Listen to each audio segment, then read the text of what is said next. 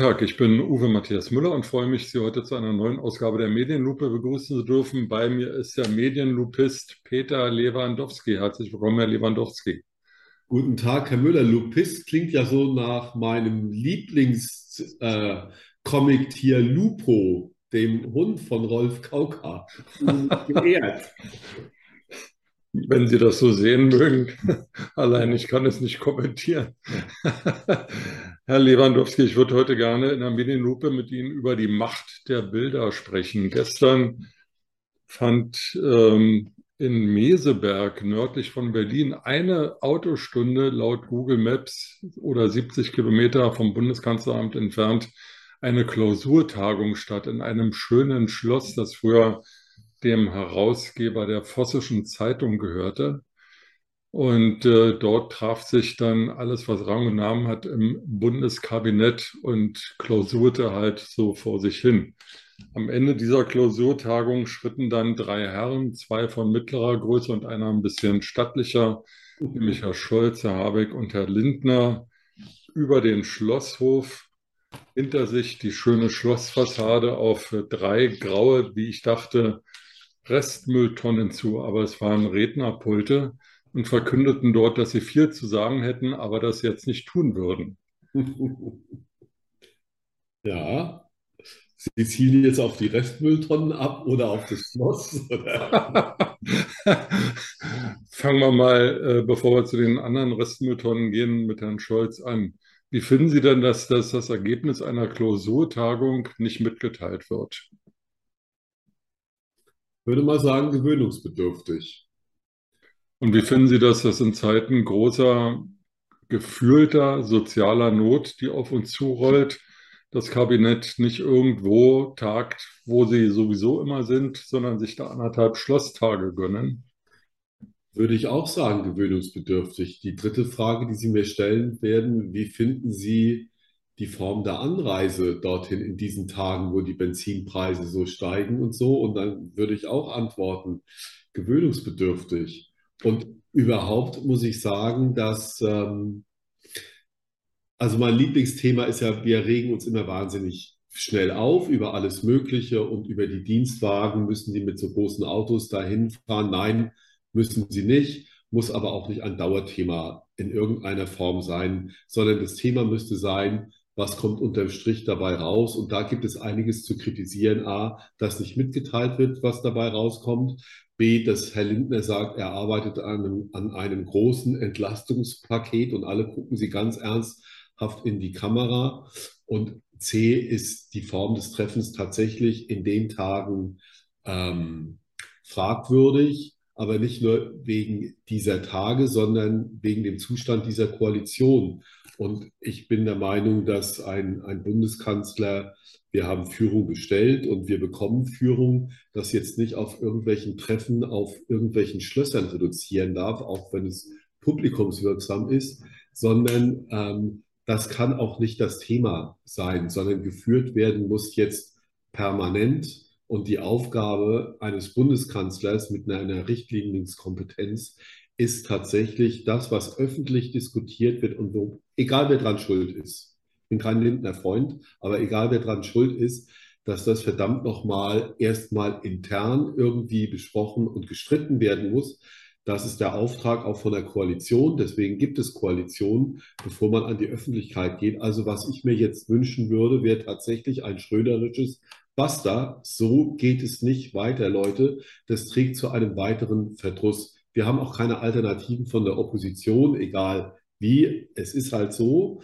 Und äh, ich habe mir Frankreich angeguckt, ich habe mir Italien angeguckt, Spanien angeguckt, wo konsequenter gehandelt wird, wo aber immer gesagt hat, ja, die politisch und was da alles los ist und so weiter und so fort. Da ist natürlich, gibt es da gesellschaftliche Auseinandersetzungen, aber gehandelt wird dort konsequenter.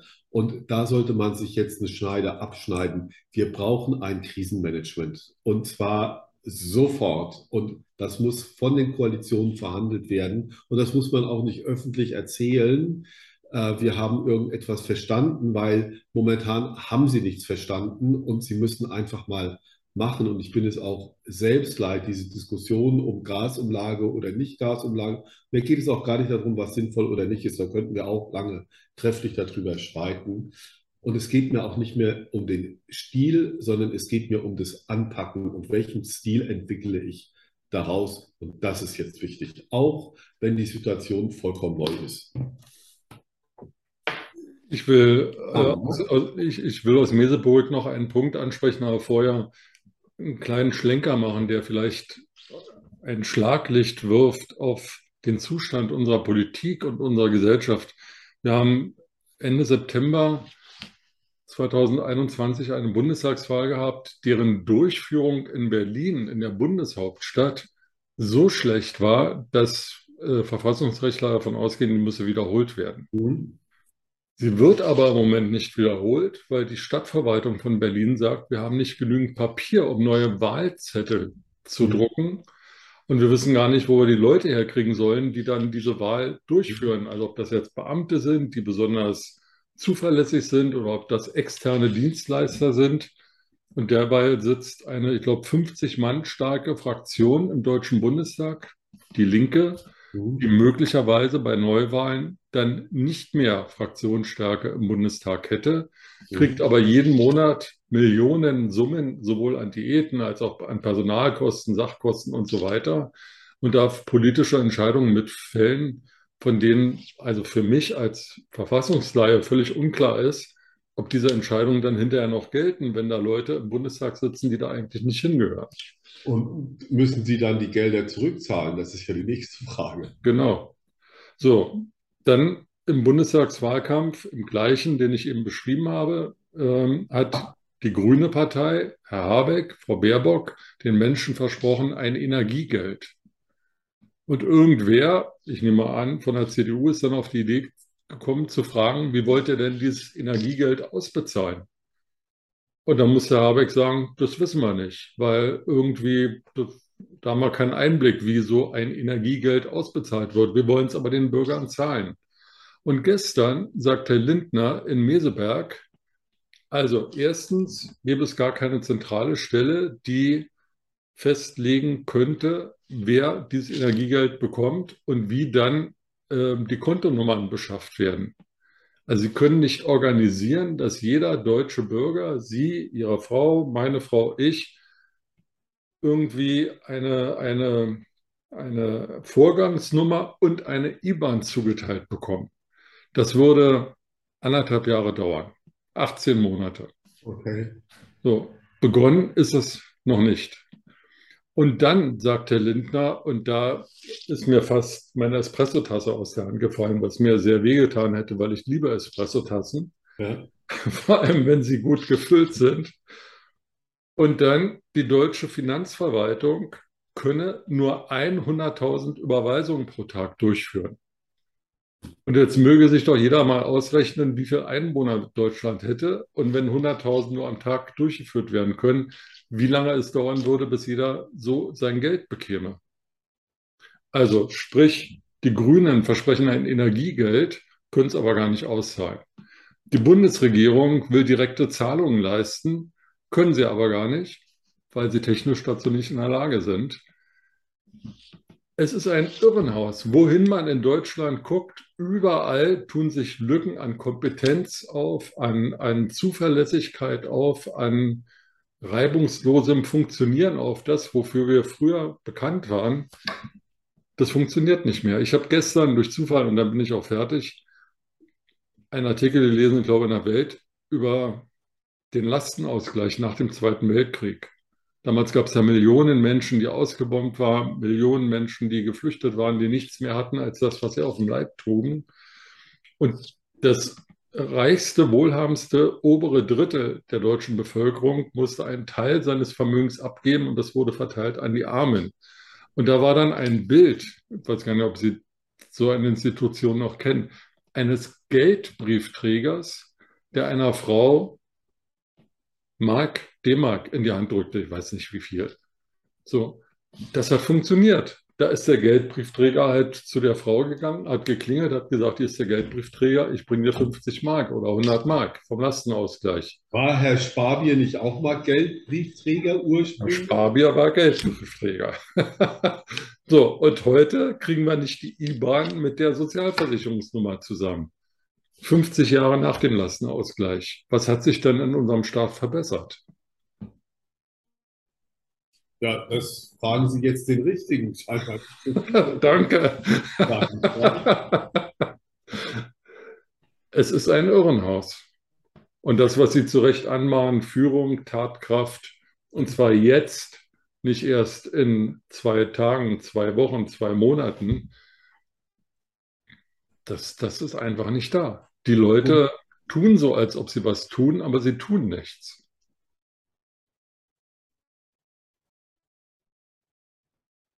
Draußen auf meiner Straße wird gerade was getan, nämlich die Hamburger Müllabfuhr fährt vorbei, falls Sie irgendwelche Hintergrundgeräusche hören. Also das scheint noch sehr, sehr gut zu funktionieren. Ähm, worauf Scholz auf jeden Fall pochen muss, ist eine Kabinettsdisziplin. Ja? Und die muss ja auch mit dem Risiko natürlich eingehen, dass eine der Parteien sagen, denen wollen wir uns nicht unterwerfen, ob sie jetzt FDP oder Grüne heißen, weil ähm, dann haben wir halt ein anderes Problem. Aber das ist nur die einzige Möglichkeit.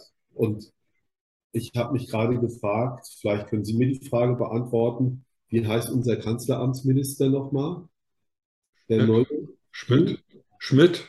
Herr Schmidt gehörte ja, genau, Herr Schmidt gehörte ja zum ganz engen Kreis von Olaf Scholz, hat Hamburg ja auch gemanagt im Senat für ihn.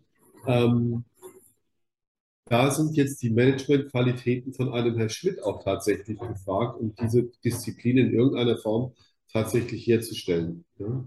Alle Probleme, die da sind, sind jetzt nicht neu, aber das größte Problem ist, dass dieses Land etwas braucht, was man vermeintlich Führung oder Klarheit und Orientierung nennen sollte, damit, wenn es soweit kommt und es wird teuer und die Inflation steigt über 10 Prozent, dann kriegen wir ein echtes Problem. Und wenn dann unsere Politiker weiterhin übereinander nur reden und komische Aktionen machen, dann ist das demokratiebeschädigend. Und da müssen wir aufpassen. Und das macht dann nicht die Leute, die auf die Straße gehen, zum Teil natürlich auch irgendwelche Ränder, aber die Politik läuft gerade Gefahr, ihr eigenes System zu beschädigen. Und das ist ein ganz großer Knackpunkt.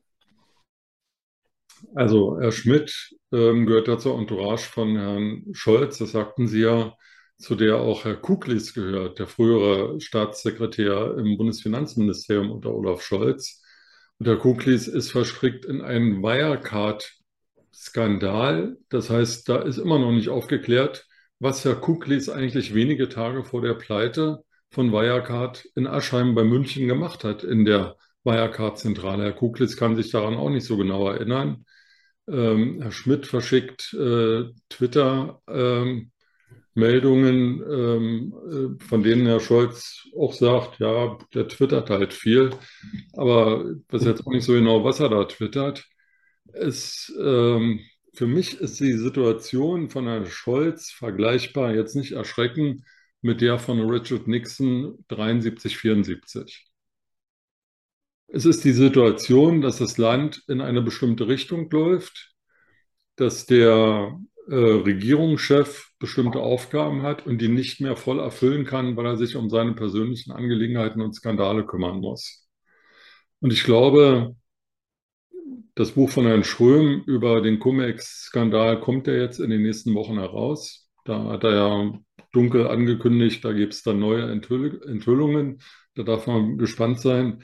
Ich glaube, dass diese ganze Geschichte Cum-Ex noch nicht zu Ende ist und auch das Wirecard viel stärker hochkochen würde, wenn nicht auch die bayerischen Finanzbehörden da in dem Fall stark versagt hätten. Da gibt es wieder diese unheilige große Koalition der Vertuscher und der, ähm, da gucken wir mal nicht so genau hin, Typen. Aber insgesamt stellt sich halt schon die Frage, was ist das für ein Kanzler, der seine Partei nicht im Griff hat, seine Koalition nicht im Griff hat, seine Skandale nicht offenbaren will und rausgeht und sagt, ich habe einen Fehler gemacht, sorry, aber jetzt gucken wir mal nach vorne, wir müssen unser Land retten. Der gestern sagt, äh, ich weiß jetzt noch nicht genau, ob ich zur Beerdigung von Herrn Gorbatschow fahre. Ich meine, die ist in zwei Tagen. Ja. So lange kann er jetzt nicht mehr drüber nachdenken. Was ist da los mit dem Mann? Wie soll der Deutschland aus, aus der Krise herausführen? In Frankreich geht es anders. Da wird angeordnet und dann kriegen die Leute mehr Kaufkraft in die Tasche. In Deutschland wird diskutiert und diskutiert, bis keiner mehr weiß, worüber eigentlich diskutiert wird. Will ich noch nicht widersprechen. Also ich würde mir tatsächlich mehr ein bisschen merkelischen Stil wünschen, ja, weil sie so weit ist es schon. So weit ist es schon.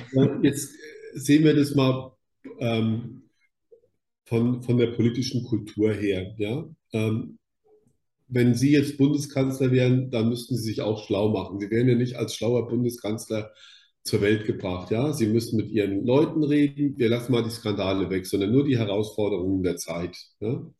Sie müssen sich schlau machen. Sie haben Ihre Referenten, Sie haben Ihren Kanzleramtsminister, Sie haben Ihre Minister. Ja? Und Sie bilden sich dann auch eine Meinung und auf deren Meinung erfüllen Sie Ihre Richtlinienkompetenz. Ja?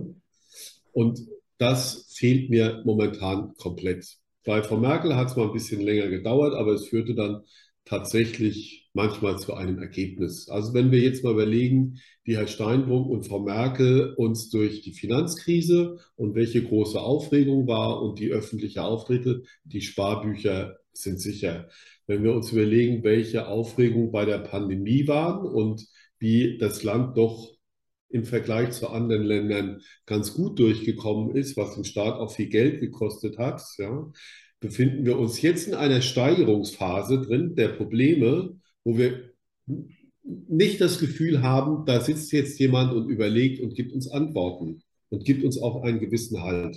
Genau, genau das ist das Problem. Russland ist im Sommer letzten Jahres an der ukrainischen Grenze aufmarschiert. Im August gab es in Washington eine Tagung, an der Frau Merkel und ihr damaliger Bundesfinanzminister Olaf Scholz teilgenommen haben oder im September, keine Ahnung, als, als jedenfalls schon klar war, äh, Scholz wird der Nachfolger von Frau Merkel. Ja. Und da haben die amerikanischen Geheimdienste allen beteiligten Regierungschefs und Herrn Scholz gesagt, was an der Grenze zwischen Russland und der Ukraine los ist. Und wenige Tage zuvor setzt sich Herr Scholz beim WDR ins Fernsehen zusammen mit Frau Baerbock und Herrn Laschet und sagt, ich, nicht die Bundesregierung, ich, Olaf Scholz, habe die Energieversorgung Deutschlands geprüft und ich kann Ihnen versichern, die Energieversorgung ist sicher. Wir sind nicht abhängig von Russland und äh, was immer Russland macht, die Energieversorgung ist sicher. Können Sie beim WDR heute noch nachschauen, ist immer noch online. Ich glaube Sie. Und da frage ich mich, wusste er es nicht besser? Oder was erzählt er da dem Volk? Und vor allem, jetzt sind wir wieder in einer Medienlupe, warum erzählt ein Politiker etwas offensichtlich Unwahres, wo doch völlig klar ist, dass jeder das ein paar Monate später, so wie ich das tue, heute rausholen kann und sagen kann, Herr Scholz, entweder sind Sie dumm oder Sie haben gelogen. Mehr Möglichkeiten gibt es ja nicht. Also wenn wir jetzt auf die Medienlupe kommen und sagen nochmal, ähm, Presse als, als Organ der vierten Gewalt, ähm, auch da stimme ich Ihnen zu, dass ich mag diesen Nixon-Vergleich nicht, deswegen gehe ich darauf auch nicht ein, weil wir wissen zu wenig über Cum-Ex und Wirecard. Das wusste man am Anfang von Nixon auch nicht und hinterher ist man auch tatsächlich schlauer. Aber was Sie ähm, sagen, auch was die Rolle der Presse angeht, dieses zu hinterfragen, kritisch zu fragen, das ist tatsächlich verloren gegangen. Wir haben ja in der Vergangenheit auch mal darüber gesprochen, dass Herr Brecht mit Herrn Welzer ein Buch über die vierte Gewalt herausbringen wird Ende September. Und wenn man jetzt auch die Diskussion über den öffentlich-rechtlichen Rundfunk sieht, die ja sehr, sehr spannend und interessant sind, wie können die sich auch neu ordnen, nicht nur finanziell, sondern auch lokale Berichterstattung stärken, was die ARD anbelangt, wo ein Netz da ist und wie kann man seinem eigenen Anspruch Genüge werden, dann sind es erstmal richtige, erstmal gute Diskussionen. Es führt uns aber nicht aus dem Dilemma und vielleicht wären es auch tatsächlich die sogenannten Qualitätsmedien, den Kanzler anders zu stellen. Die Bild-Zeitung braucht ihn nicht stellen. Da habe ich ein ungutes Gefühl dabei. Das wäre mir zu populistisch. Die Bild-Zeitung hat letzte Woche Herrn äh, Scholz mit ähm, Indianerschmuck gezeigt, was ich ja äußerst lächerlich fand. Also wenn ich Chefredakteur von der Titanic gewesen wäre, hätte ich meine Leute angemacht, warum sind wir nicht auf diese Idee gekommen? Aber das kritische Hinterfragen, das ist jetzt und da sind Qualitäts- oder Leitmedien tatsächlich in der Rolle, jetzt zu sagen, wir müssen diesen Mann auch mal stellen. Ja? Und wir müssen diese ganze Regierung stellen. Ich habe auch nichts davon.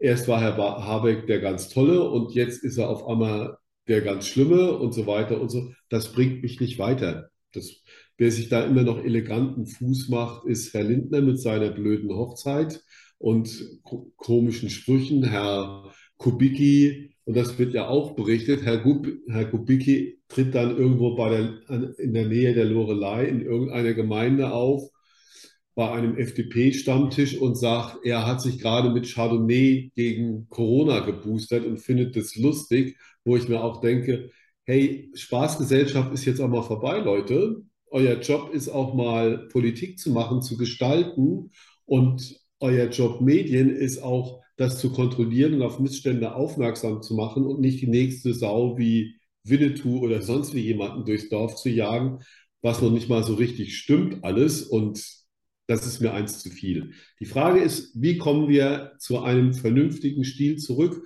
Und die Antwort kann ich Ihnen momentan nicht geben. Vielleicht ist es so, dass wir viel stärker in die Krise reinrutschen müssen, um dann eine andere Notwendigkeit der Veränderung für uns tatsächlich verinnerlichen und spüren. Und vielleicht ist es dann auch nicht mehr in Hand dieser Regierung und sie wird in die Geschichte als eine Art Übergangsregierung eingehen. Das kann auch sein. Mittlerweile glaube ich nicht, dass diese Regierung vier Jahre an der Macht bleiben wird. Mensch, Herr Lewandowski, das war ja jetzt fast Ihre Sontofenrede. Dankeschön. Ich danke Ihnen dafür. Bis zum nächsten Mal. Vielen Dank.